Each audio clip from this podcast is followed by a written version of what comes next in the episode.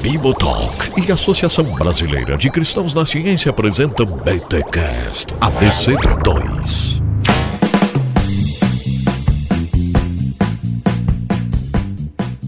Muito bem, muito bem, muito bem. Começa mais um BT Cash ABC2, o de número 51. Gente, uma boa ideia, hein? Desculpa, não tem nada a ver com o tema, mas eu fiz em homenagem ao número 51. Cachaceiro.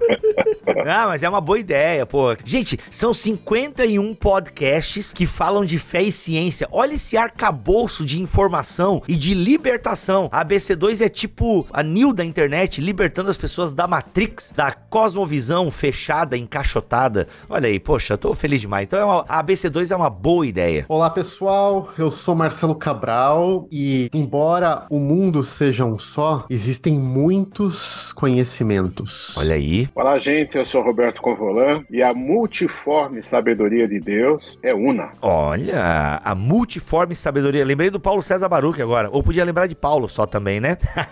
Gente, muito bem. Estamos aqui com Marcelo Cabral e Roberto Covolan para mais um episódio da ABC2. Hoje vamos falar sobre cosmovisão cristã e a multiforme sabedoria de Deus. O que é cosmovisão? Por que esse tema se tornou tão importante para os cristãos? A cosmovisão cristã seria outro nome para proselitismo evangélico? A cosmovisão, cosmovisões, existe só uma cosmovisão cristã? Há um perigo em usarmos esse termo, cosmovisão cristã? Cosmovisão significa o quê? Uma unidade, uma coerência? Ou há espaço para pluralidade? Tudo isso e muito mais neste BTcast da ABC2. Mas antes, fiquem com os recados laboratoriais e, é claro, com a doce voz da Ana.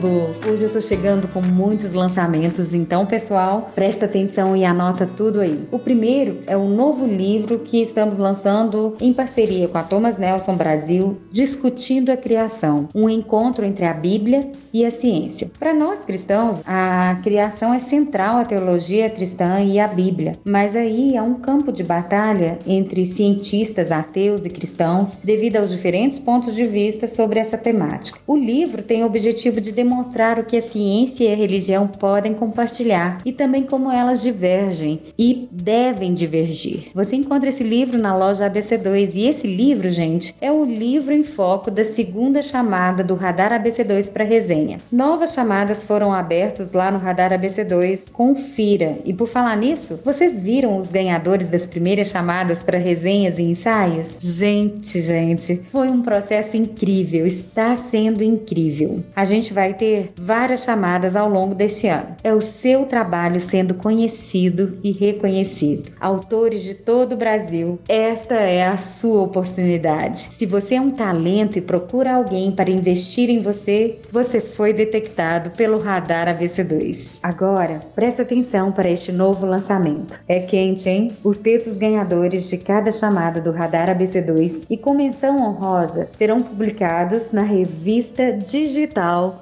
Unus Mundus, explorando a interface entre ciência, filosofia e teologia. É isso mesmo, uma nova revista para você. A revista digital Unus Mundus apresentará vários textos, artigos, entrevistas, simpósios, colunas inéditas e muito mais. O lançamento dela foi sexta-feira, dia 24 de março. Embora seja uma iniciativa da Academia BC2, a revista tem caráter e estilo não acadêmicos, mas é direcionada a pessoas interessadas em abordagens e informações acadêmicas. As publicações da revista tanto informarão, trarão fatos e explicações, como oferecerão caminhos exploratórios, indagando, questionando e descobrindo mais sobre os temas pertinentes. Apreciem, comentem e divulguem a Unus Mundos. E aí, Bibo, tá anotando tudo aí? É lançamento de livro Radar ABC2, revista Unus Mundos. Eita, ABC2 que não para. E para finalizar, Está acontecendo o primeiro Fórum Radar, que é uma iniciativa presencial e promove encontros para conversa, debates, palestras que apresentam, através de breves exposições e exemplos ilustrativos, os temas e abordagens que o Radar ABC2 busca e assim tenta auxiliar todos aqueles que decidirem se engajar nos processos seletivos, atendendo a chamadas por artigos, ensaios, resenhas e manuscritos de livros do Radar ABC2. Quer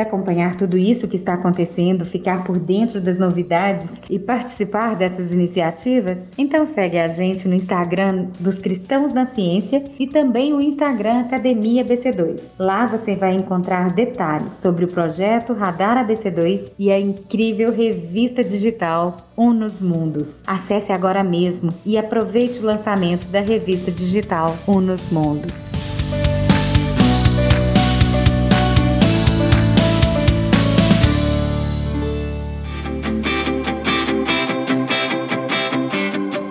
Bem, meus amigos, e aí, Cosmovisão, vamos começar com definições básicas. Nós já tivemos um programa sobre Cosmovisão aqui no Bibotalk anos atrás, mas eu tenho certeza que vocês têm definições, né? Então, antes de a gente explicar o porquê o tema da Cosmovisão se tornou tão fundamental para os cristãos nas últimas décadas, vamos definir Cosmovisão. Como vocês definem Cosmovisão ou Cosmovisões? Bibo, pessoalmente não tenho uma definição favorita. O os nossos ouvintes, talvez a maioria deles, ou boa parte, estude esse tema. É impressionante, né? Como nos últimos anos, essa palavra que quase não existia no vocabulário evangélico, agora, claro, não é todo mundo, todo mundo é. toda generalização é burra, mas assim, uhum. muita gente começou a ouvir sobre cosmovisão. A gente tem vários livros em português sobre o tema, vários livros bons. Essa é uma, é uma, uma boa notícia, né? uhum. né? Mas assim, se você olhar esses livros, você vai ver que um dos pepinos aí da história é que existe uma briga sobre a definição. Mas é sempre bom de ter algum ponto de partida. Cosmovisão, em linhas gerais, denota a ideia de que pessoas elas estruturam as suas vidas a partir de alguma visão de mundo, hum. alguma visão global de mundo, né? Cosmo, que vem de cosmos. O que isso quer dizer? Que o jeito que cada ser humano percebe as coisas, pensa sua moralidade,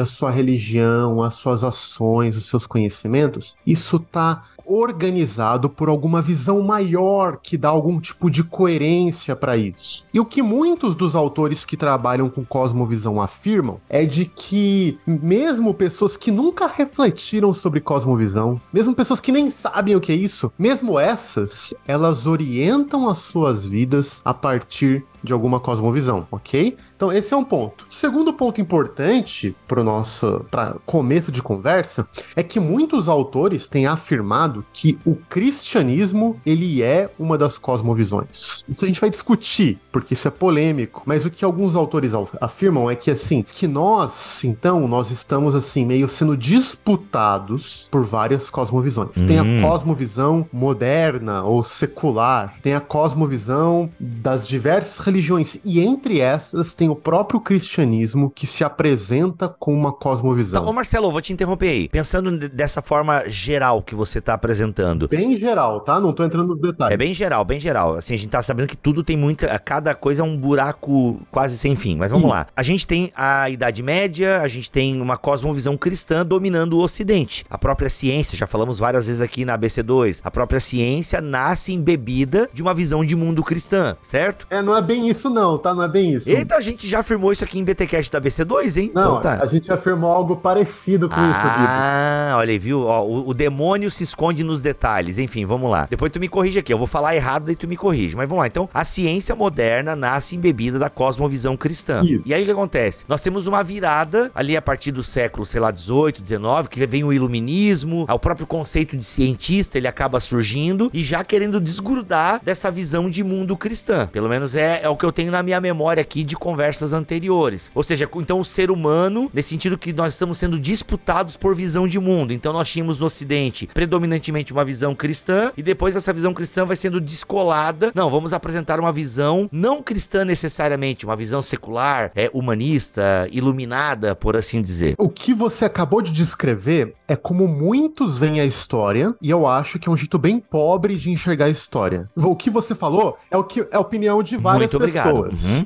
Só aceito a humilhação porque vocês estão me pagando, mas tudo bem, vamos lá. Que eu acho que é uma opinião que tem alguma verdade, mas no geral é falha, porque ela perde a capacidade de discriminar coisas importantes. Ah, tá. Agora veja, tem tantos elementos. Não, peraí, falha é uma coisa. Não, não, peraí, peraí, peraí. Agora vamos, já que os termos são importantes, uma coisa é ser pobre, ou seja, carece de informação. Outra coisa é falhar naquilo que informa. Então, tu, o que eu falhei tem é pobre ou é falho? É mais pobre do que falho, mas tem alguma falhinha ou outra também. Meu Deus, que obrigado, me ajuda. Agora veja, deixa eu fazer uma analogia, depois eu posso levar um puxão de orelha. Mas se você chegar pra sua filha né, e falar assim: filha, existe gente boa e gente má no mundo, e ela é uma criança, não tá errado, de certa forma. Mas quando ela crescer, ela vai ver que é difícil colocar um tag em essa pessoa é boazinha, essa pessoa é mazinha. Uhum. Mas aquilo que você contou pra ela quando ela tinha 5 anos teve o seu valor e tem alguma verdade importante quando ela tem 5 anos. O problema é uma pessoa de 25 anos continuar vendo o mundo exatamente assim. Hum, Então, a entendi. nossa história aqui é parecida. O que eu quero dizer? Eu vou dar alguns elementos que são muito importantes, Bibo. Porque, deixa eu falar pra você já real, deixa eu colocar minhas cartas na mesa aqui. Eu, Marcelo, considero uma boa coisa e um avanço as discussões de cosmovisão terem chegado na igreja brasileira. Por que, que Uhum. isso é uma boa coisa? Por vários motivos. Mas um motivo é de que os cristãos têm que entender que a visão cristã de mundo não é um punhado de versículos que eu pego pra aplicar aqui e acolá ao meu bel prazer. Mas é claro que a gente afirma que existe uma realidade una que Deus criou. De algum modo, os nossos afetos, os nossos desejos, a nossa imaginação, os nossos saberes, elas têm que responder essa realidade una. Elas têm que ter uma coerência. Existe algo aí como uma cosmovisão. O problema é que é, a coisa é muito mais complexa que isso. E eu vou dar três rápidos exemplos na sua fala do que eu disse. Ah, Idade Média, ela era toda organizada por uma cosmovisão cristã. Falso. Falso primeiro por quê? Porque não havia uma cosmovisão presente na Idade Média. Boa. Nem no Ocidente e nem no mundo cristão. Haviam múltiplos conjuntos de valores, de saberes, de formas de pensar o mundo que concorriam, parcialmente andavam juntos, mas também parcialmente conflitavam. Isso dentro do mundo cristão. Pensa Tomás de Aquino no século eh, 12 e 13, com Agostinho século 4. Cara, eles discordariam em muitas coisas. Não, pera aí, Marcelo. Não, beleza, muito legal. Daí mostra a falha do meu argumento. Ou melhor, a pobreza do meu argumento. Mas assim, de alguma forma, estão debaixo do guarda-chuva cristão. É nesse sentido que eu tô que eu pensei, entendeu?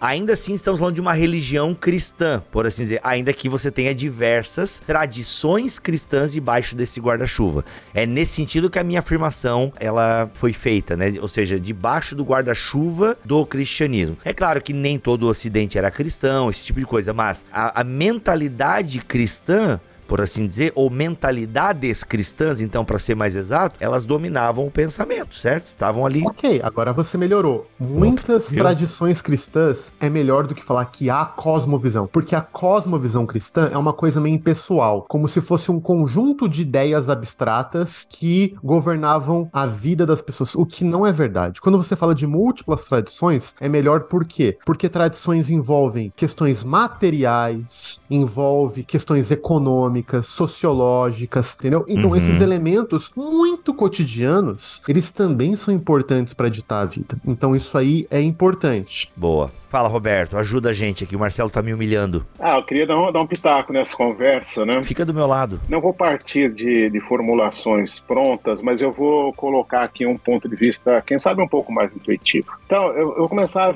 Bibo, dizendo o seguinte: de certa forma, isso está em consonância com o que o Marcelo acabou de dizer. Nós vivemos imersos no mistério. Nós vivemos imersos no mistério. Nós nascemos, começamos a habitar esse mundo, aprender as coisas fundamentais, mas o mundo é uma grande incógnita ao nosso redor. Então, esse é um aspecto. É isso de a gente viver imerso no mistério é algo com o qual a gente vai conviver a vida toda. Em algum momento, quem sabe, o mistério vai nos ser revelado completamente, tá certo? Mas nós vivemos imersos no mistério. E, ao mesmo tempo, nós somos pessoas famintas por sentido. As coisas precisam fazer sentido sentido para a gente. Então, assim, o fato de sermos famintos por conhecimento, e essa também é uma tendência inata na gente, sermos famintos por conhecimento, está associado a essa necessidade de que as coisas ao nosso redor façam sentido. Enquanto a gente é criança, a gente vai vivendo e convivendo com os, os aprendizados práticos daqui e dali e tal, mas chega uma certa altura da vida que você entra em crise. E, e essa necessidade de que as coisas façam sentido, ela se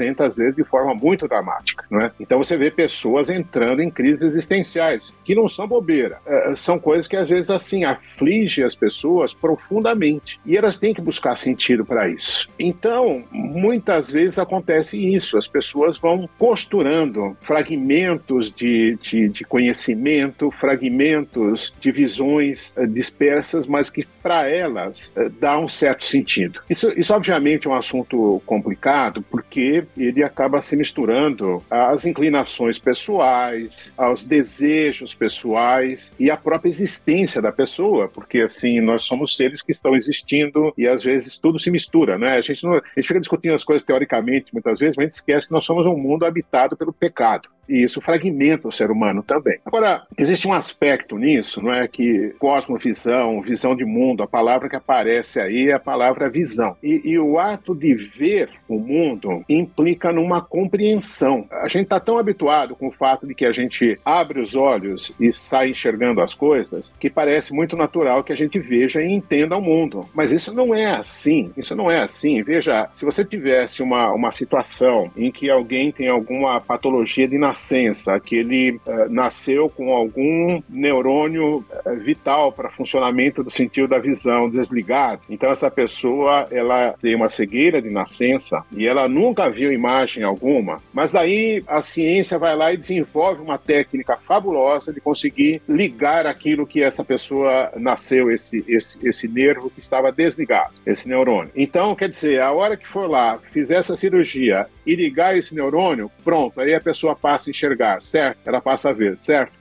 Errado, uhum. errado. Não Sim. é porque a pessoa, de uma hora para outra, passou a ter o sistema da visão inteiramente intacto do ponto de vista neurológico, que ela é capaz de processar esses sinais, criar imagens e entender aquilo que ela está vendo como imagem. Então, um fato, digamos, básico e fundamental é o seguinte: que ver o mundo, enxergar o mundo, significa ao mesmo tempo interpretar o mundo. É uma interpretação. É, a gente está tão acostumado com isso porque isso é processado inconscientemente constantemente, mas as constantes leituras da realidade que nós fazemos são interpretações constantes. Constantemente fazemos isso. E constantemente a gente percebe que às vezes a gente se engana né, com certas coisas e tal. Né? E existem as famosas ilusões de ótica e tudo isso. Mas o ponto que eu queria comentar, então, colocar inicialmente, é que existe esse lado da visão. E existe o ponto, eu recentemente escrevendo aí um texto, usei essa metáfora, que é a metáfora da montanha. Né? A montanha, ela é una, ela é única. Mas se você tem pessoas postadas de lados opostos da montanha, então elas vão ver assim perspectivas totalmente distintas, mas da mesma montanha. Então, uh, o ponto é esse: a gente não consegue ter uma visão do todo. Necessariamente, as nossas visões são sempre visões parciais. E aí a gente trabalha né, nessa ânsia de, de busca por sentido. Então, ok, eu coloquei esses ingredientes aí, o Marcelo está querendo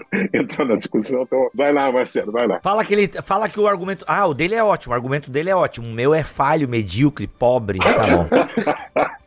eu sou pago para isso, tá, gente? Por isso que eu aguento. Por isso que eu convido esses caras pra vir no meu é podcast. Isso. Que não, humilhação. Olha só, Roberto falou uma coisa que eu quero provocar aqui, que é importante. Ele, ele mesmo, com a questão da ilusão de ótica, já anunciou isso, né? Mas assim, veja, o fato de que as pessoas têm sede de sentido e por conta disso forma a cosmovisão é tanto a potência quanto o perigo da cosmovisão. Quando você tem muita fome de alguma coisa, é perigoso isso, que você pode acabar comendo qualquer porcaria. Então, o que eu quero dizer? Deixa eu dar um exemplo prático. Numa certa tradição na qual eu me sinto parte, que é a tradição do calvinismo holandês, né? me sinto parte não porque eu sou holandês, mas porque eu estudei no seminário calvinista holandês, lá no Calvin Seminary, eu estudei Doiverd estudei outros autores dessa tradição e gosto, né? Acho que eu me sinto de uma forma representado. Um dos insights é que a cosmovisão cristã, claro, ela é sempre mais complexa, mas ela pode de alguma forma ser traduzida no trinômio criação, queda, redenção. E daí você pode ampliar isso, né? Criação, daí queda, daí Israel, ok. Você pode ampliar redenção, restauração, ok. Mas assim, de forma geral, criação, queda, redenção. Cara, eu acho que esse é um bom insight, que a narrativa bíblica de algum modo traduz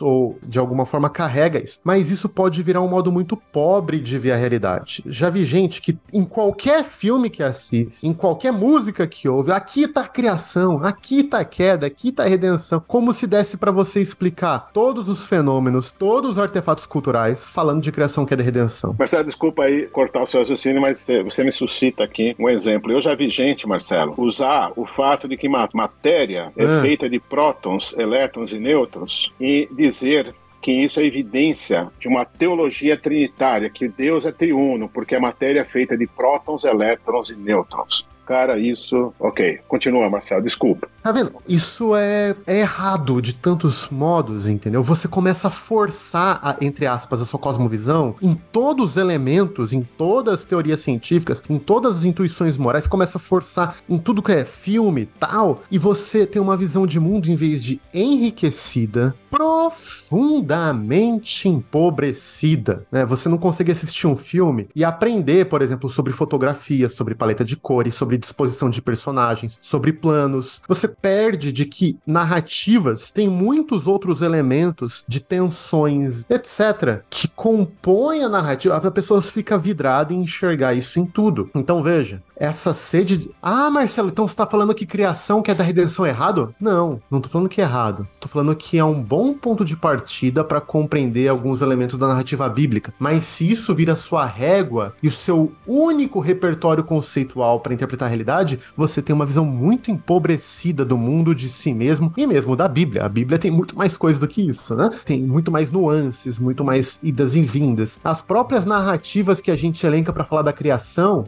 tem muito mais do que criação. As próprias narrativas da queda têm muitos elementos lá. A Bíblia é maravilhosa, ela é rica, muitas camadas, nos ensina muito, né? Vou concluir essa fala aqui falando de 2 Timóteo 3, 16, 17. Bibo, se eu tô citando a Bíblia errada, me corrija aqui, tô de cabeça. Ah, até vai. O cara é formado em teologia, Não, fica aí de, de caô. Ah, sai pra Por lá. Por favor, você sabe de Bíblia, você, sabe mais do fera. que eu. Hum. E é o texto, né, em que Paulo afirma que toda a escritura é inspirada. E cara, você sabe que é muito interessante que quando você vê os pais da igreja utilizando esse texto, sabe como que eles utilizam? Toda a escritura é inspirada para ensinar tal, tal, tal. Eles não estão discutindo inerrância. Eles estão dizendo que toda a escritura, toda ela, ela é apta para nos tornar sábios. Tanto que o termo que está na Septuaginta lá é sofoi, que é sábio. Ou seja, que quando eu me debruço sobre as escrituras, em todos os textos bíblicos, se eu me debruçar, me aplicar, me confrontar com o texto, eu posso me tornar mais sábio. Mais sábio é alguém que está chegando mais próximo da onde Jesus quer nos levar que são pessoas sábias. É assim que Jesus termina o seu primeiro e grande sermão no Evangelho de Mateus. Que existem dois tipos de pessoas, o sábio e o tolo, que Jesus quer fazer o que com seus discípulos? Deixar eles mais sábios. O problema é que, embora a cosmovisão seja um bom conceito, o modo como ele é utilizado por muitos tem deixado as pessoas mais tolas do que sábias. Marcelo, se tu já explicou e eu perdi, me ajuda aqui. Mas por que que esse tema da cosmovisão ficou tão importante, tão falado e chegou, inclusive, inclusive no Brasil. A gente consegue rastrear o porquê desse tema de repente ficou tão importante e tão falado aí nas últimas décadas aqui no Brasil? Cara, então você fez uma pergunta boa que é a pergunta sobre o Brasil, né? Porque é uma pergunta diferente de por que, que esse termo surgiu no discurso evangélico. Eu acho que tem alguns elementos que se sobrepõem juntos, tá? Uhum. Uma é porque no calvinismo em particular, esse termo ele tem uma história muito importante, né? Abraham Kuyper, que é considerado o pai do é, neocalvinismo, provavelmente tem vários podcasts que de um jeito ou de outro falam de Kuiper, né, Bi? Claro, ele é um cara bem importante aí. Então, já no final do século XIX, Abraham Kuyper, ele dizia que, olha só, o modernismo, que ele considerava uma, um tipo de força secular secularista que estava presente na Europa, ele dizia que o modernismo ele não é meramente teses espalhadas, ele se apresenta com uma visão de mundo robusta. Então ele diria: o calvinismo, ele como calvinista, também precisa responder não como uma visão soteriológica minimamente, não como uma afirmação de que nós somos eleitos incondicionalmente, não isso, mas como uma visão de mundo capaz de abarcar todos os elementos da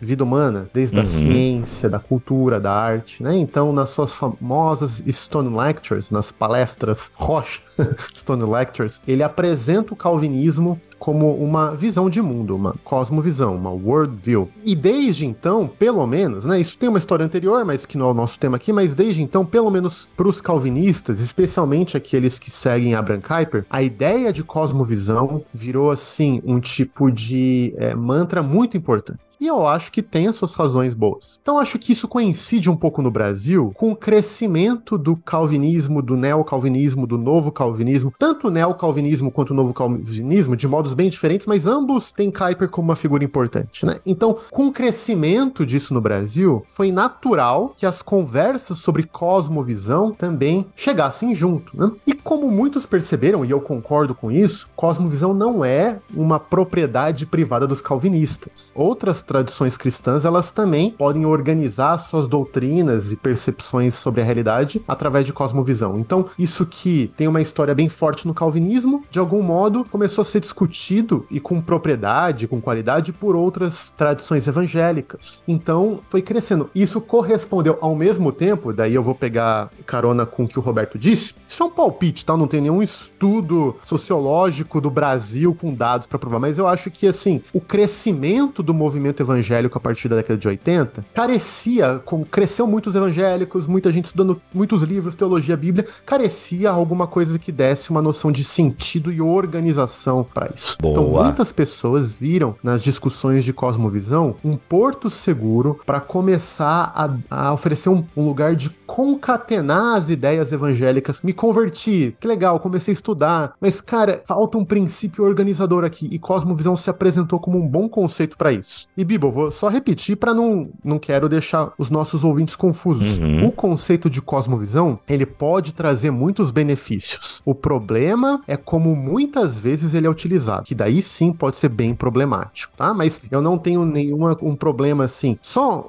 bom, acho que a gente vai falar mais para frente dos, dos outros problemas, né? Que tem um problema grave, eu acho, mas isso a gente conversa daqui a pouco. Mas então eu diria que tem esses dois motivos de por que isso se tornou tão evidente. E daí, claro, de um ponto de vista mais editorial, começou a ter uma publicação aqui, outra colar, outras editoras viram isso como algo importante começaram a traduzir obras clássicas que tratam do tema. Então a gente começou a ter livro, cara, que é importante. O livro, ele marca uma presença na cultura de um artefato cultural que dá para as pessoas lá uma linguagem comum para discutir o tema, dá definições, dá bases, né, dá, dá algo mais claro. Então a gente tem hoje vários bons livros, ou pelo menos livros importantes, que definem, discutem, trabalham o tema da cosmovisão. Então tem um material comum entre os evangélicos. Então, esses vários fatores colocou cosmovisão aí como um tipo de conceito relevante para o evangélico brasileiro.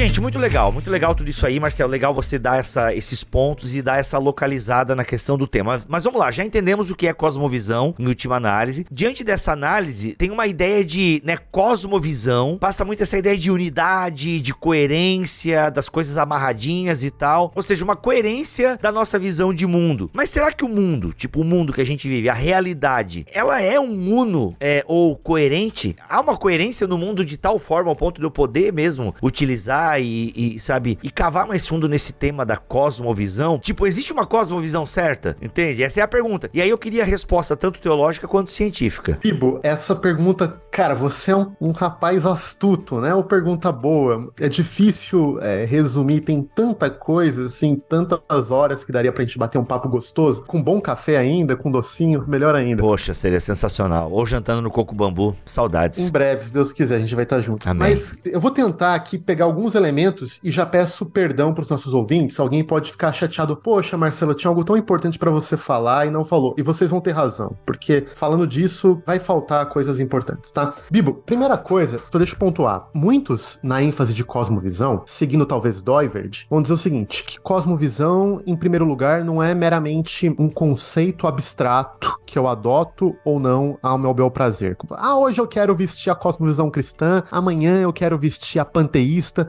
depois de amanhã eu vou ser um secular. Não uhum. é assim. A cosmovisão, ela é resultado de uma orientação fundamental do nosso coração, onde é a cadeira, o assento dos nossos afetos, desejos, motivações, inclinações espirituais mais profundas. Então, cosmovisão, eu não mudo que nem eu mudo de óculos. Embora a metáfora do óculos seja legal, né? Porque eu vejo o mundo de acordo com uma certa lente, mas ela é ruim essa metáfora porque óculos eu troco a hora que eu quiser. Se eu quiser uhum. um óculos diferentinho, se eu quiser usar um de sol, um de grau, tá? E cosmovisão não funciona assim. Agora, o cristianismo, e antes do cristianismo, já o judaísmo, no mundo antigo, cara, ele tinha uma afirmação que era tanto radical. É a afirmação que é o seguinte: existe um só Deus, uma afirmação teológica, propriamente teológica. O mundo, ele não é fruto de um conflito de deuses. O mundo não é fruto de uma guerra num panteão místico de seres demoníacos, angelicais ou de vários níveis de divindade que disputavam o cosmos.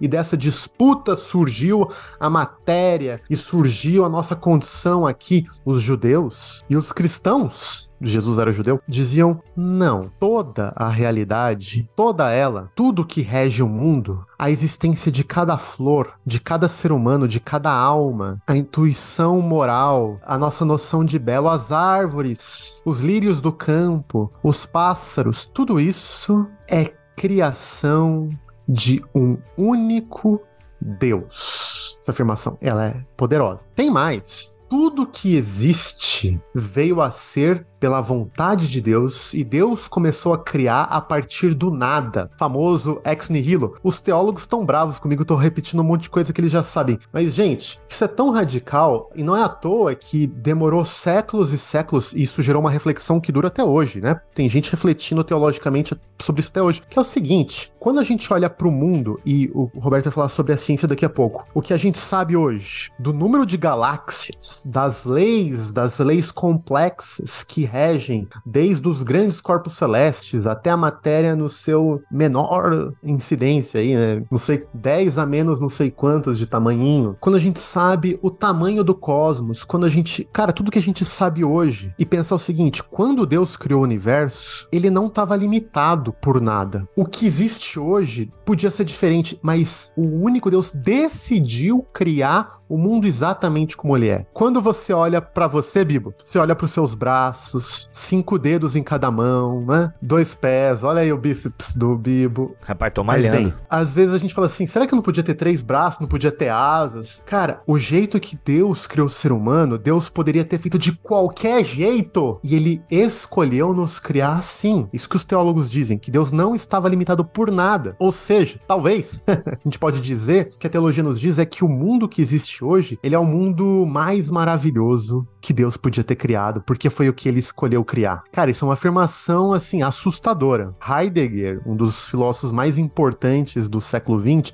ecoando os antigos gregos, ele fala assim: "Cara, quando você para para refletir sobre a existência, não tem como você não se espantar com o fato da gente existir e o mundo existir desse jeito é um espanto. Então, cara, o que os cristãos vão dizer é que, embora a nossa mente limitada tenha muita dificuldade de compreender os princípios, compreender é tudo que está em jogo no mundo, esse mundo ele não só é único, como ele foi criado por um único Deus, por um Deus bom que escolheu criar esse mundo assim, e é esse Deus que se revelou em Jesus Cristo e continua se fazendo presente no meio do seu povo através do Espírito Santo. É esse Deus que se manifestou na história, que se envolve com a história, esse único Deus criador que é o princípio, o fundamento de toda a realidade. Então, um cristão diria com temor e tremor: sim, a realidade é una, porque há um único Deus que criou os céus e a terra. Eita. E a ciência, Roberto? Cara, eu, eu vou. Deus não existe. Deus não existe. Antes de entrar com algumas ideias a respeito do que a ciência diz, eu quero reverberar um pouco aí essa afirmação que o Marcelo fez do, do, do Heidegger, né? A respeito do espanto que é a existência do mundo. Quer dizer, veja, eu já mencionei isso, fiz menção a isso há pouco, quando eu falei a respeito do fato que vivemos imersos no mistério. Essa ausência de espanto diante da realidade existente, eu acho que é um dos grandes problemas da atualidade. Na verdade, nesse sentido, uh, de certa forma, cosmovisão pode servir para mascarar a realidade e estabelecer uma colcha de retalhos de pseudo-significados das coisas que pode, digamos, contentar uma dada pessoa, mas que se distancia aí muito daquilo que a realidade de fato é. Claro, você vai me colocar a questão, mas quem diz o que a realidade é? Claro, isso é um grande problema. Mas, veja, a ciência, em muitos aspectos, ela é um porto seguro. Agora, ela, ela é um porto seguro não por causa de si, não por causa da ciência em si, mas por causa do objeto do qual ela trata, que é justamente a criação de Deus, ao qual Marcelo se referiu. E a, a ciência, ela tem sua, as suas maneiras de operar, e o cientista, quando está buscando descobrir alguma coisa, compreender alguma coisa, analisá-la, ele deve fazê-lo tão quanto possível, despido de preconceitos. Claro que na real nunca é assim, o cara sempre tem ideias preconcebidas a respeito das coisas, mas frequentemente ele se surpreende com os achados. Mas um, um ponto que a ciência foi demonstrando ao longo dessa história, estou pensando sobretudo no caso da física, que é a ciência, digamos, mais simples, não a mais fácil, mas a mais simples, lida com as coisas mais simples. Então, a física foi constatando essa unidade que existe por trás da aparente diversidade. Então, você veja, a gente estudou lá no ensino médio a gravitação de Newton, né? Cara, aquilo, se você para e pensa um pouco a respeito daquilo, esse é um triunfo de unificação é, difícil de você imaginar antes. Como é que eu posso, digamos assim, a priori conceber que tudo aquilo que acontece aqui na face da Terra é governada por uma força, a força gravitacional, que governa o universo inteiro, todos os planetas que giram e o Sol e as galáxias e todo o resto é governado por essa única força. Não é? Como é possível imaginar isso? Então, Newton foi o camarada que conseguiu fazer essa grande síntese. Ok, ele, ele operou, não é? digamos assim, uma proeza do ponto de vista teórico em conceber essa teoria. Mas veja, a concepção da teoria, ela é assim um retrato da realidade. O milagre todo está em quê? Na própria realidade. Na própria realidade, que partindo, tá certo, desse de um aspecto uno, consegue se manifestar dessa forma tão diversa. E cara, e você sabe que isso foi avançando, o Marcelo até fez menção a isso num artigo que ele escreveu recentemente, o fato de que Einstein, no, no final da sua vida, quer dizer, na verdade, nas últimas décadas da sua vida, ele gastou eh, a maior parte do seu tempo buscando uma unificação do eletromagnetismo com a gravitação, né? Então ele buscava estabelecer uma teoria una para essas duas coisas. E alguns colocam assim que ele fracassou. Ok, ele não conseguiu ter sucesso e não teria como ele ter tido sucesso, porque faltavam elementos que não,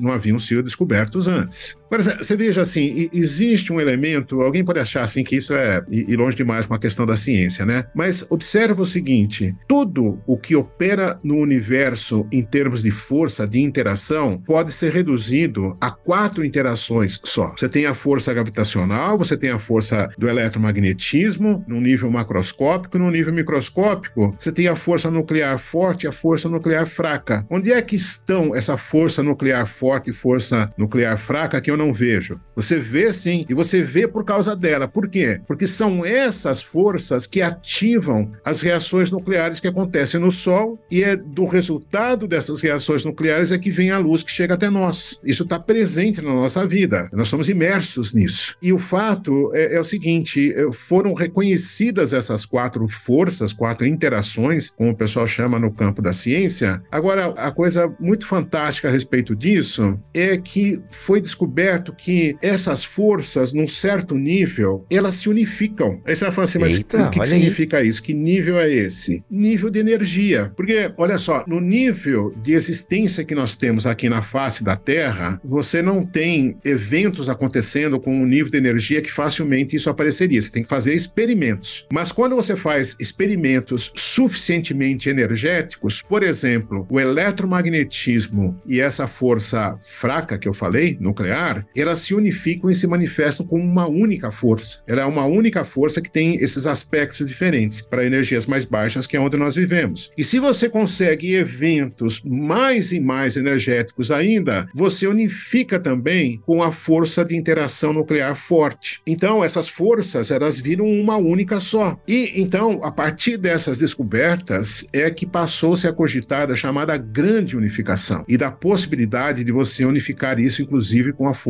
gravitacional. Agora, olha para isso onde começa a apontar para a gente, tá certo? Se essas forças que a gente tem na natureza, que são as forças fundamentais, que fazem com que tudo aconteça em última análise, se elas acabam se, se unificando, então elas provêm de uma fonte única, digamos assim, que seria a fonte que estaria no início do universo. Então, se você acoplar isso à cosmologia e for pensar aí na teoria do Big Bang, a teoria de expansão do universo e tal, o que, que está previsto nisso? Que no início você tinha uma única força e que essas forças, à medida que, digamos, o universo foi perdendo energia, esfriando, elas foram se desdobrando em outras forças com características tais, isso que é um ponto importante, hein? Com características tais que, ao funcionar em conjunto uma com a outra, elas deram origem a átomos, moléculas, a matéria, as galáxias e tudo, entendeu? Então a maquinaria que fabricou o universo provém de uma única fonte. E, então você, você percebe como aquilo que é mais fundamental, que dá origem. Agora, tudo que eu estou falando para você é como a ciência contemporânea consegue compreender a realidade observada, a realidade observada. Então, você teria uma única energia, por assim dizer, na verdade, uma única força que deu origem a tudo e se desdobrou. O Marcelo falou assim, a maneira como Deus escolheu fazer o mundo, né? Então, esse é um aspecto assim interessantíssimo dessa história toda toda. Por quê? Porque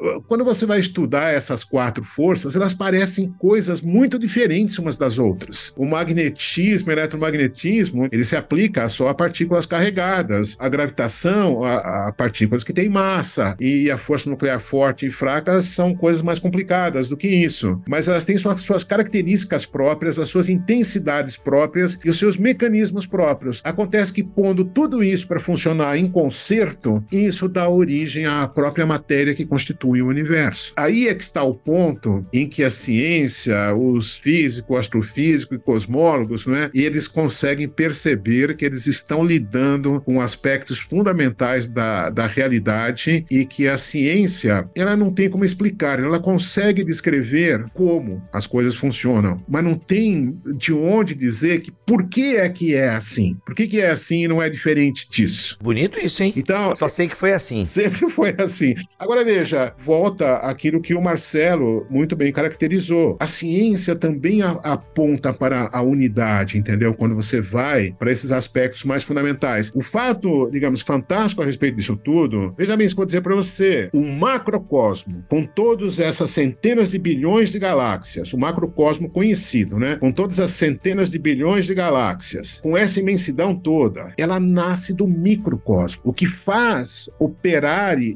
e, surgirem átomos, moléculas, planetas, estrelas e depois galáxias e tudo, são forças que operam no nível subatômico, no nível micro. O macrocosmo nasce do microcosmo. Então é aí que você percebe a unidade das coisas, entendeu? Se você quer entender o universo, você tem que entender como é que funciona o interior do núcleo atômico, o interior da partícula subatômica. Lá que você vai descobrir como é que essas forças todas dão origem à totalidade totalidade do universo físico existente. Em cima disso, depois vem outras coisas muito mais complexas, que são a existência de vida, não é? E de vida pensante como nós e tal, e aí nós estaríamos indo para outras camadas aí muito mais complexas, não é? Mas eu, eu acho que existe, assim, falta desse espanto heideggeriano aí, de olhar para a realidade e falar assim, gente, como é possível que isso seja assim? Às vezes, nesse aspecto, a cosmovisão estabelecida, sacramentada, ela, ela não deixa aberturas para pessoa se espantar com o mundo no qual ela está imersa. E ela, ela, ela precisaria fazer isso para compreender isso que eu disse. Nós vivemos imersos no mistério.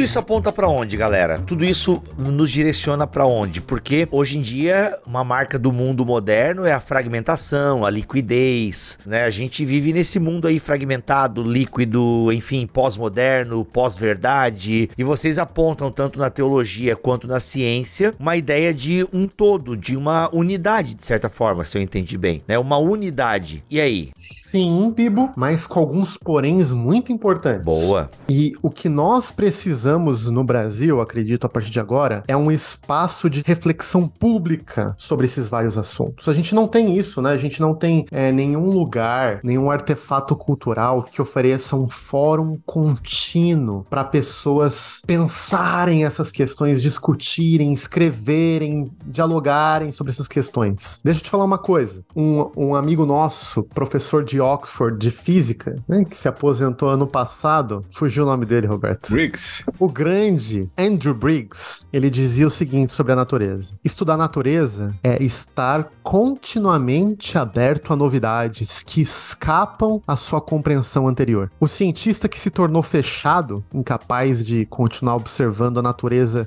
te surpreender, acabou como cientista, né? E talvez assim, como cristãos, a gente tem que cultivar um olhar aberto ao que Deus faz, diferente do que as nossas caixinhas querem enquadrá-lo. Talvez eu tenha que estar aberto ao que Deus está fazendo fora da minha tradição favorita, fora das minhas preferências teológicas dogmáticas. Não que eu não deva tê-las, mas que eu não devo transformá-las no único espaço de atuação de Deus. Deus é um, é, mas ele é sempre maior do que eu posso compreender. Por isso, vou dizer para você o seguinte: uma cosmovisão cristã, ela vai reconhecer de si mesma a limitação e de que Deus pode agir de maneiras surpreendentes. Um bom cientista vai ter suas teorias favoritas bem estabelecidas, mas vai estar tá aberto de que a natureza pode surpreendê-lo aqui a colar. É tá aberto para aquilo que é diferente do que eu adoro, da minha preferência. Isso tudo é é fantástico. No Brasil, como eu disse, reflexões ainda são muito, muito, muito baseadas num livro ou outro que eu li do exterior. O que a gente precisa é finalmente de um espaço adequado, inteligente, mas que dialoga com pessoas de diferentes tradições, diferentes formações, né?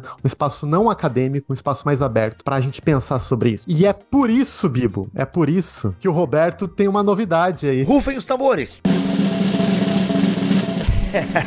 Opa, olha aí, no 49 do segundo tempo, o ABC2 com novidades, hein? Olha, sensacional. Gente, olha, é, essa notícia é fantástica. Talvez alguns estejam sabendo, já alguns dos seus ouvintes, hum. mas nós estamos lançando uma revista digital multidisciplinar, justamente formatada para refletir a respeito dessas questões que nós tratamos aqui. Ou seja, uma revista voltada para explorar temas que se situam aí na interface entre entre ciências, entre temas da filosofia, da teologia. Vocês veem que essa, esse nosso papo aqui está trazendo à tona diferentes perspectivas e essas coisas têm que ser encaradas assim, porque elas, elas pertencem a, uma, a, a regiões de interação entre diferentes campos de conhecimento. Então nós estamos lançando, né, Marcelo, a nossa revista digital, a revista Unus Mundos. Revista Unus Mundos, Unus, Unus Mundos. Mundos.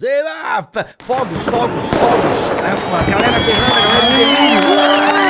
bom. Revista dos Mundos. Então, uma revista que vai estar se renovando semanalmente, artigos novos, colunas novas toda semana. Marcelo Cabral vai ter uma coluna uh, nessa revista, o Guilherme de Carvalho, Gustavo Assi, eu mesmo vou ter uma coluna ali, e diferentes sessões, não é? artigos, ensaios, simpósios de livros, podcasts, entrevistas. Aliás, o Bibo vai estar lá. Vou? Opa! O Bibo vai estar Eita, lá. olha aí. Então, gente, é, esse é um lançamento fantástico que a gente está anunciando aqui. Marcelo, o que, que vai ser a Unos Mundos daqui para frente? Cara, só deixa eu aproveitar aqui e fazer um merchan de que é, esse assunto sobre cosmovisão, unidade do conhecimento, unidade da realidade, eu tenho um artigo no volume inaugural da revista que eu discuto exatamente isso, né? Então, quem quiser ir um pouco mais a fundo, eu teço críticas um pouco mais detalhadas, conto essa história aí com um pouco mais de embasamento. Muito do que a gente passou por cima aqui na conversa do podcast, eu tento ir um pouco mais a fundo e trabalhar com alguns critérios nesse artigo inaugural. Gente, eu pessoalmente sou suspeito para falar porque junto com o Roberto e com um time maravilhoso, a gente é meio pai e mãe dessa criança, que é um nos mundos. Então, eu que sou pai de um menino de três meses, eu acho ele lindo. mas eu sou suspeito, mas ele é lindo mesmo. é a mesma coisa nos mundos. A gente acha ela maravilhosa, mas vocês vão ver revista espetacular. Então, deixa eu colocar para vocês alguns elementos. Para alguns de vocês que talvez leiam inglês, vocês sabem que nos Estados Unidos e na Europa existem muitas revistas desse tipo, né? Revistas que não, não é revista, tem que tomar cuidado para não citar nominalmente revistas brasileiras aqui. Revistas que aquela revista que costuma ficar no banheiro ou na, na espera de dentista, fala sobre amenidades e tal, que é até legal, nada contra. Mas eu tô dizendo que são revistas bem informadas, que trazem artigos com propriedade, com reflexão de pessoas sérias que pensam nos assuntos. Mas veja que ênfase não é uma revista acadêmica, hum. não é uma revista só para acadêmicos lerem. Não, é uma revista academicamente bem informada, quer dizer que tem embasamento, tem qualidade, tem pesquisa, mas é escrito numa linguagem é, e num tom para pessoas todas lerem, pessoas que querem entender mais desses assuntos importantes, compreender. Então, gente, nós temos agora no Brasil uma revista digital cristã totalmente gratuita, todos os artigos, ensaios, colunas lá, tudo gratuito. Uma revista cristã para refletir sobre os diversos assuntos que tocam a fé cristã na relação com as ciências, com a filosofia e com a cultura. Você vai ver lá reflexão sobre as diversas ciências, sobre as diversas disciplinas da filosofia, sobre temas da cultura, sobre filmes, sobre música, sobre tudo o que tange a nossa realidade. E a gente vai refletir seriamente, com alegria, com leveza, é com um diálogo aberto, para que a gente tenha finalmente um fórum e um palco adequado no Brasil para fazer isso. A gente precisa refletir, mas refletir nesse espaço alegre, hospitaleiro. Convide pessoas a lerem, a debaterem, a criticarem, a trazerem suas opiniões. Uma revista não acadêmica, mas academicamente informada no que tange a interface entre teologia, as ciências e a filosofia. O Nos Mundos, gente, tá lançado aí. Vocês podem agora clicar e ir pro site. Tem o volume inaugural, tá maravilhoso. Caraca, gente, gratuito, hein? Vamos repetir o gratuito? É gratuito? Totalmente gratuito. Todos os conteúdos da revista Nos Mundos são gratuitos. Tá, não, na descrição, gente. Na descrição deste BTcast aqui em bibotal.com, que é o BTcast ABC2 de número 51, você tem o link para a Unus Mundos. Gente, sensacional. Parabéns. Então, gente, nós convidamos você, acabando esse podcast, né, pelo seu celular, tablet, computador. O volume inaugural está no ar com já vários artigos, ensaios, o nosso editorial de lançamento. Leia o editorial, ele é curtinho, mas ele dá o tom da revista. Vai clicando, vai lendo, é, compartilha com seus amigos, fala nas redes sociais. Fique à vontade, né, para escrever críticas. É um diálogo aberto. Então, você pode concordar, discordar, gostar, não gostar. Isso é bom. Isso dá vida à, à reflexão no Brasil teológica. É, queremos pessoas que discutam criticamente o que a gente está publicando né? e, e, venha junto. Mas é, deixa eu fazer uma unificação aqui. Quem sabe agora tem certas coisas que o pessoal que nos acompanha vai entender melhor, assim como é que as coisas uh, se aproximam, né? Bibo, você sabe aí que a gente tem feito chamadas para o pessoal escrever resenhas de livros e tal, para escrever ensaios, não é? Tudo isso com, inclusive, premiação monetária, né? Em moeda. Em dinheiro, né? gente, dinheiro. Galera aí já teve até, já saiu um resultado aí, né? Do Pedagogia Saiu o resultado já das, das resenhas que foram premiadas. O vencedor ganhou dinheiro, ganhou dinheiro, money, money, money, money, money. Exatamente. Então, essas resenhas que foram premiadas,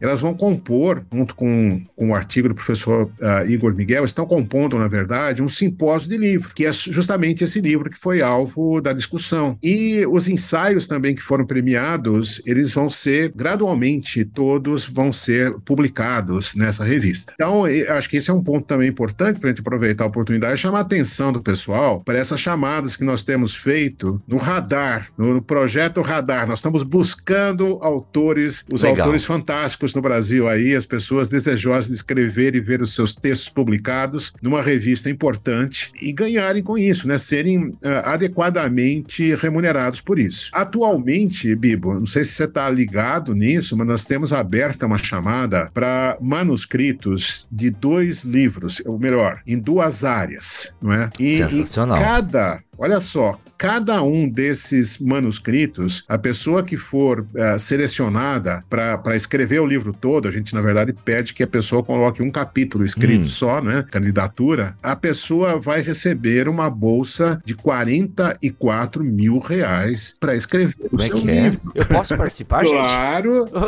claro. Ô, louco, o que que é isso, velho? Mas se eu ganhar, vão dizer que é Xuxa, é melhor eu não participar. Mas, mano, mas peraí, a pessoa vai, ela vai submeter um capítulo Vamos lá, pessoas vem cá, vem cá, deixa, um... deixa eu explicar, deixa eu explicar. Existe ah. ali, então, a chamada, ela tem a descrição passo a passo, certinho, dizendo quais são as coisas. Uhum. O capítulo de livro é uma da, um dos ingredientes aí, é um dos itens que a pessoa tem que dar, e eu diria, uhum. assim, uh, um dos principais, né? Porque é lá que você vai ver como é que o cara escreve, o seu estilo e tal, você vai apreciar a capacidade dele de desenvolver o assunto que ele está prometendo. Mas, assim, tem toda uma estrutura que o cara vai mostrar qual é o projeto de livro que ele tem. Que a gente gente quer um projeto de livro. Caraca. Não é o livro pronto já, uhum. nem é coisa que já está pronta, que já foi, sei lá, eu meio que publicado aqui e ali um pedaço. Tem que ser trabalho inédito e a gente espera, a gente vai dar, tem um prazo, a gente vai fazer um contrato com a pessoa, tá certo? E ela vai receber então essa scholarship para ela desenvolver todo o seu manuscrito e para frente a gente vai inclusive publicar esse livro, não é? Caraca. Então olha só, essa chamada ela está ela está aberta. Marcelo, dá uma pesquisadinha lá para ver a data, até quando que ela vai para a gente poder anunciar aqui. Mas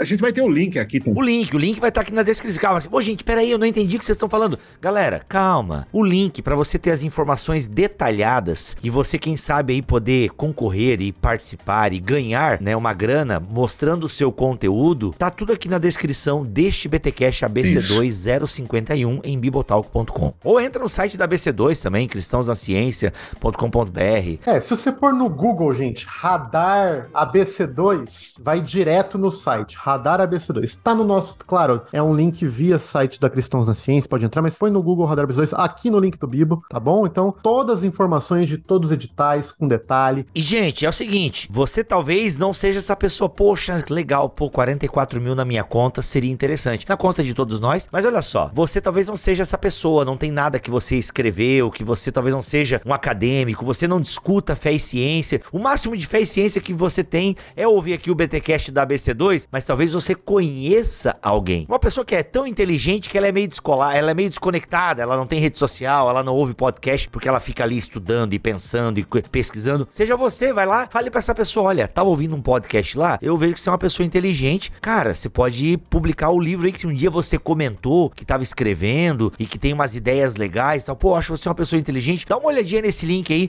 que eu vou mandar via cartinha para você. Aí você acessa a internet e para você ver aí, quem sabe, poder publicar a sua ideia, já que você é uma pessoa tão brilhante. Então, passe para frente essa informação. Talvez não se aplique a você, mas você talvez conheça alguém que pode participar aí e a gente descubra um talento, hein? Vai que a gente descubra um talento aí no Brasil. É isso, Bibo. É isso que nós estamos querendo, que os talentos aí dos autores brasileiros que eles venham à tona, né? Que eles apareçam e a gente está oferecendo essas oportunidades e espaço, né, para serem publicados e conhecidos, não é? Uhum. Então nós temos esse edital aberto uh, dos manuscritos de livro, 44 mil para cada um deles, vão ser selecionados dois. E aí, meados de abril, o pessoal tem que ficar ligado, a gente vai abrir novas chamadas para resenhas de um novo livro e para ensaios também. Oh. Né? Só lembrando aí, os ensaios, os Legal. prêmios né, é, vão primeiro ao quinto lugar, começa no quinto lugar com R$ 2.800 e o primeiro colocado recebe 8 mil reais pelo seu ensaio. 8 mil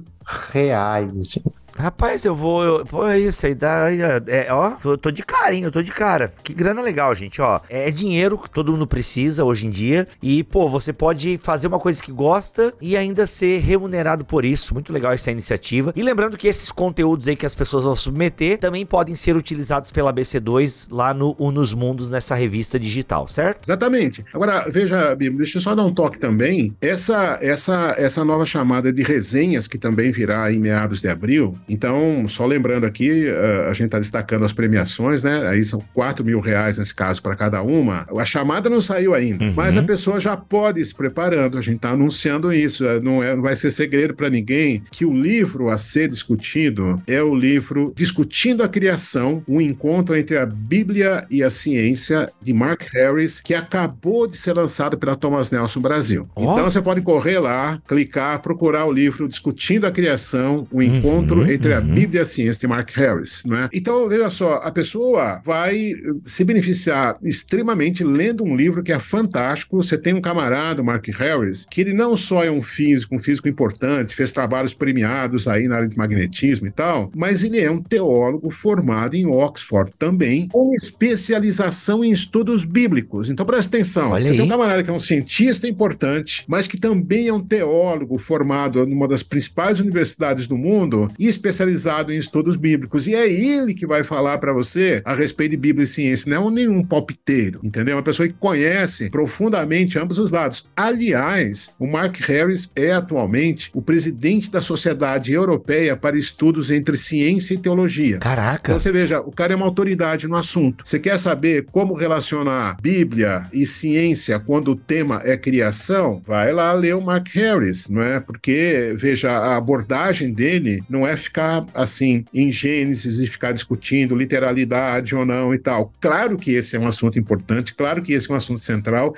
e claro que é abordado. Mas, na verdade, ele aborda o tema criação perpassando a Bíblia de Gênesis a Apocalipse, literalmente. Ele vai lá, inclusive Apocalipse, discutir a questão da nova criação, entendeu? Então, e, e toca em, tema, em temas assim profundos, questão da queda, pecado original, questão do sofrimento, eh, problema do mal e tal. Todos esses assuntos são, são tratados aí nesse livro. Então, o livro em si é um livro fantástico. Eu acho que assim os seus ouvintes estariam extremamente justificados se eles corressem lá comprar um livro pelo prazer de ler, adquirir esse conhecimento. Mas além disso, né, tem esse aspecto, né?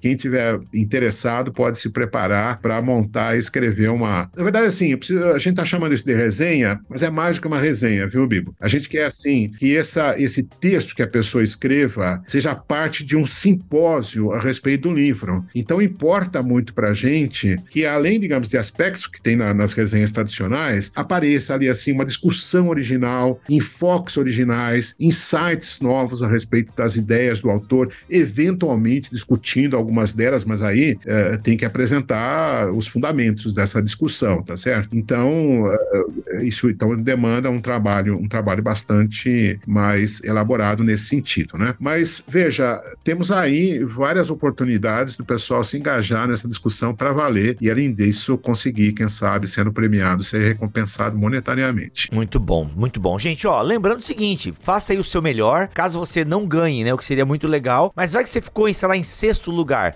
De repente, você não vai ganhar nada monetário, mas pode ser publicado na revista Unos Mundos, tá bom? Então, assim, isso que é legal, é você participar, porque, pessoal, olha só, ó, presta atenção aqui, para, para, para de fazer outra coisa aí, presta atenção aqui, presta atenção. Nós precisamos preencher a internet com arquivos, né, ou seja, precisamos criar um histórico na internet brasileira de bom conteúdo na relação fé e ciência, tá bom, gente? Nós precisamos e você pode fazer parte dessa história, é, de um, um arquivo, quando as pessoas buscarem o assunto fé e ciência, elas caírem em uma boa discussão saudável, que interpreta corretamente os dois livros de Deus. Então, você pode fazer parte disso, tá bom? E agora a revista Unos Mundos tá aí para você também ajudar na propagação de bom conteúdo no que diz respeito à fé e ciência. Gente, parabéns, parabéns. Os links de tudo que nós falamos está aqui na descrição deste BTcast ABC2, o de número 51, em bibotalk.com. Marcelo, obrigado, meu irmão. Tamo junto. Sucesso, cabeça, paciência, força, disposição, Red Bull e tamo junto. Cabeça fria, coração quente, Bibo. Muito bom. Roberto, é isso. Tamo junto, hein? Tamo junto. Obrigado, querido. É sempre um prazer. Saúde também, é a mesma coisa. Red Bull não, que, né, Red Bull, na tua idade, eu não recomendaria muito, não. obrigado, Bibo. Mas é sempre um prazer estar com você aqui, Bibo. Muito obrigado aí pela, pela acolhida. E obrigado ao seu público também, a, a atenção de todos os ouvintes aí. Tamo junto, gente. Tamo junto. E até o próximo BTcast ABC2. Mês que vem a gente volta. E semana que vem tem BTcast aqui também, o seu podcast de Bíblia e Teologia semanal. Ficamos todos aí na paz do Senhor Jesus e até a próxima.